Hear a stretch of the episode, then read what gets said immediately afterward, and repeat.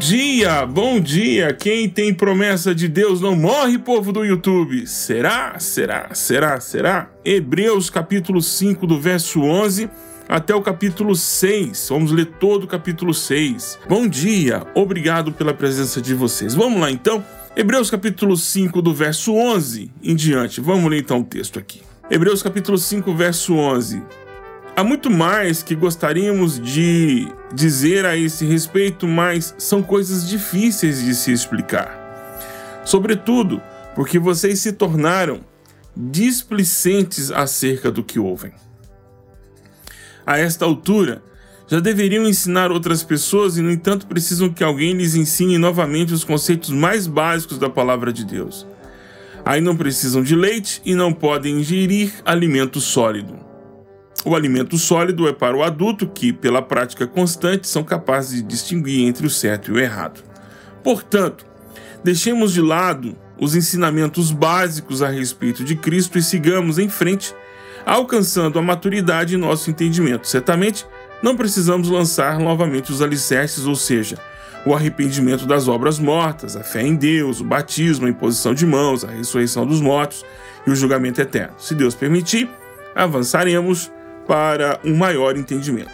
Pois é impossível trazer de volta ao arrependimento aqueles que já foram iluminados, que já experimentaram as dádivas celestiais e se tornaram participantes do Espírito Santo, que provaram a bondade da palavra de Deus e os poderes do mundo por vir, e que depois se desviaram. Sim, é impossível trazê-los de volta ao arrependimento, pois ao rejeitar o Filho de Deus, eles voltaram a pregá-lo na cruz, expondo-o à vergonha pública.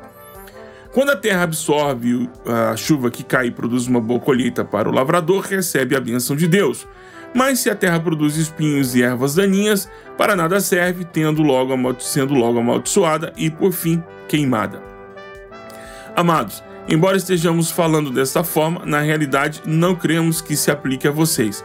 Temos certeza que estão destinados às coisas melhores que pertencem à salvação. Pois Deus, não é injusto. Não se esquecerá de como trabalharam arduamente para ele e lhe demonstraram seu amor ao cuidar do povo santo, como ainda fazem. Nosso desejo é que vocês continuem a mostrar esta mesma dedicação até o, até o fim, para que tenham plena certeza de sua esperança. Assim, não se tornarão displicentes, mas segundo o exemplo daquele que, por causa da sua fé e perseverança, herdarão as promessas. Considerem a promessa de Deus a Abraão. Uma vez que não havia ninguém superior a quem jurar, Deus jurou por si mesmo e disse: Certamente eu abençoarei e multiplicarei grandemente seus descendentes. Então Abraão esperou com paciência e recebeu o que lhe fora prometido. Quando a pessoa faz o juramento, invoca alguém maior que ela, e sem dúvida o juramento implica uma obrigação. Deus também se comprometeu por meio de um juramento para que os herdeiros da promessa tiverem, tivessem plena convicção de que ele jamais mudaria de ideia. A promessa e o juramento não podem ser mudados, pois é impossível que Deus minta. Portanto, nós que nele nos refugiamos estamos firmemente seguros ao apegarmos à esperança posta diante de nós. Essa esperança é uma âncora firme e confiável para nossa alma. Ela nos conduz até o outro lado da cortina para o santuário interior. Jesus já entrou ali por nós. Ele se tornou nosso eterno sumo sacerdote, segundo a ordem de Melquisedeque. Vamos lá, antes da gente entrar em alguns temas aqui, entrar no tema, vamos tentar espalhar aqui o que é periférico à ideia central que nós temos nesse texto. Bom, é periférico essa ideia central aqui, se perde ou não a salvação. Isso é periférico ao tema central. Não é disso que o autor ou a autora de Hebreus está tratando, ok? Não está tratando disso. Ele está tratando de uma promessa. O que também é periférico nesse, nesse texto aqui é sobre a conduta é, de cristãos ou não cristãos no meio da igreja. Isso também é periférico. Então, o que é central aqui? A ideia central do texto aqui é, da nossa convicção de fé, aquilo que nós temos que nos apegar, e as promessas que vão nos ajudar a usufruir tudo aquilo que a salvação tem para nós. Observa só o que diz o versículo 11 do capítulo 6. Nosso desejo é que vocês continuem a mostrar a mesma dedicação até o fim, para que tenham plena certeza de sua esperança. Assim não se tornarão displicentes, mas seguirão o exemplo daqueles que, por causa da sua fé, e perseverança herdarão as promessas. Ah, no verso 9, na parte B, diz: Temos certeza de que estão destinados às coisas melhores que pertencem à salvação. O que o autor ou autora de Hebreus está dizendo aos seus leitores originais é que eles tomem muito cuidado, porque eles podem, é, eles podem estar listados entre aqueles que usufruem, né, usufruir, não usufruir, não, fruir de fruto, é usufruir, usufruir é outra coisa.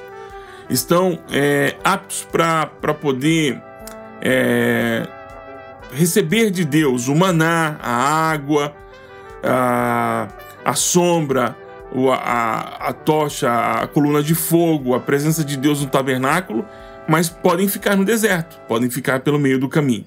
Por quê? Porque não são detentores da promessa, são apenas uso frutuários. Posso falar essa palavra? Nem sei se ela existe. Mas não são detentores da promessa. São pessoas que usufruem, mas não, não são detentores da promessa. É como aqueles que vivem, pessoas que vivem conosco na nossa convivência, que usufruem da nossa presença e das bênçãos que estão conosco, mas não são detentores da promessa. São, são eles usufruem de forma terceirizada. Estão de lado, eles recebem porque nós estamos ali. Então, necessariamente, essas pessoas não, não são detentores da promessa. Mas os detentores da promessa têm que crer que nessa promessa é uma promessa para esperança. E é uma promessa que nos leva a perseverar até o fim. E aí ele cita, o autor ou a autora, ele ou ela cita aqui, uma coisa interessante, a promessa de Deus a Abraão. E aí ele diz que Abraão esperou com paciência e recebeu o que lhe fora prometido. E aí eu tenho que perguntar, o que foi prometido para Abraão? O que foi prometido para Abraão? Que ele seria abençoado e que ele multiplicaria grandemente os seus descendentes. Só que Abraão não viu essa promessa se concretizar. Mas ele disse que viu. E recebeu, esperou com paciência e recebeu o que foi prometido. Mas ele não viu a conclusão da promessa. Porque a conclusão da promessa ainda está por vir. Ainda temos outros que não, que não são da família, que, que, que estarão na família, ou segundo alguns que são da família, mas que ainda não sabem, e que farão parte da família. É, é disso aqui que nós estamos falando. E do que, que nós estamos falando? Que quando Isaac nasceu, ele viu a promessa de Deus se concretizando. Ele não precisava ver toda a promessa, ou não precisava ver o desencadeamento do final, porque ele tinha um sinal, ele tinha um sinal de que a promessa se cumpriu, que ele seria abençoado e que a sua descendência seria multiplicada. Por quê? Porque ele viu Isaac nascendo. E a promessa feita a Abraão, da sua descendência, é, se cumpriu, está se cumprindo. Qual é o sinal, então, que a minha promessa ou as promessas que foram feitas para o povo de Deus se cumprirão? Porque ele diz aqui: que considerem a promessa de Deus a Abraão. Então, se é para eu considerar a promessa de Deus que fez Abraão, eu estou considerando como, como que quem fez a promessa cumpriu. Por isso que ele diz aqui: Deus também se comprometeu por meio de um juramento para os herdeiros da promessa, ou seja, nós que somos herdeiros dessa promessa, tivessem plena convicção de que ele jamais mudaria de ideia. Portanto, nós que nele nos refugiamos, estamos firmemente seguros se nos, apegarmos à esperança posta diante de nós. Ou seja, há uma promessa também dada para nós. E qual é a promessa? A promessa é que essa promessa é uma âncora firme e confiável para nossa alma. Por quê? Qual é o sinal de que essa promessa se cumprirá? Porque ela nos conduz até o outro lado da cortina para o santuário interior. Jesus entrou ali por nós e ele se tornou o nosso eterno sumo sacerdote, segundo a ordem de Melquisedeque. O que, que isso quer dizer? Quer dizer que quem tem promessa, mesmo que morra, sua promessa se cumpriu. A nossa promessa se cumpriu. A nossa promessa não se cumprirá. Ela já cumpriu. Nós, a, a promessa que nos foi feita foi cumprida. E qual é o sinal? O sinal de que quando nós oramos, nós atravessamos a cortina para o santuário interior e nos encontramos com Jesus que está intercedendo por nós. Isso é a nossa esperança. Então, de forma muito prática, o que, que isso tem a ver? De forma muito prática. Por mais que a ansiedade bata a porta, e aqui ela bateu na porta sexta-feira, quando eu li que o governo negou a bolsa de estudos para minha filha. Negou a bolsa de estudos para minha filha. Isso significa que ela vai ter, vamos ter que bancar todos os custos. Podemos recorrer. Bateu um desespero no sábado, bateu um desespero forte, mas aí eu lembrei desse texto.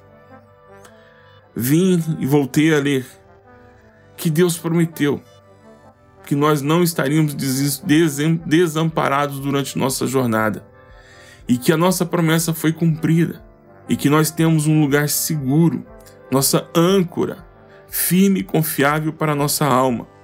E o que é?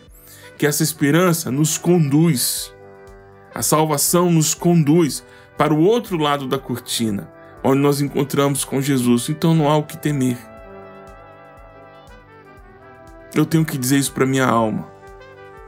Eu tenho que convencer a minha alma disso. Eu tenho que convencer a minha alma de que não há mais necessidade de temer qualquer coisa. Que tá tudo legal. Tá tudo pronto. Tá tudo ok.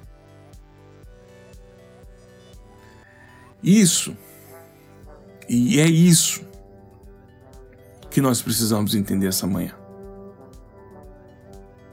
É isso. É sobre isso. Sobre esperar com paciência e ver que a promessa de Deus se cumpriu em Cristo e que nós estamos guardados nele. Deus os abençoe. Obrigado por ter dado play. Tchau, gente.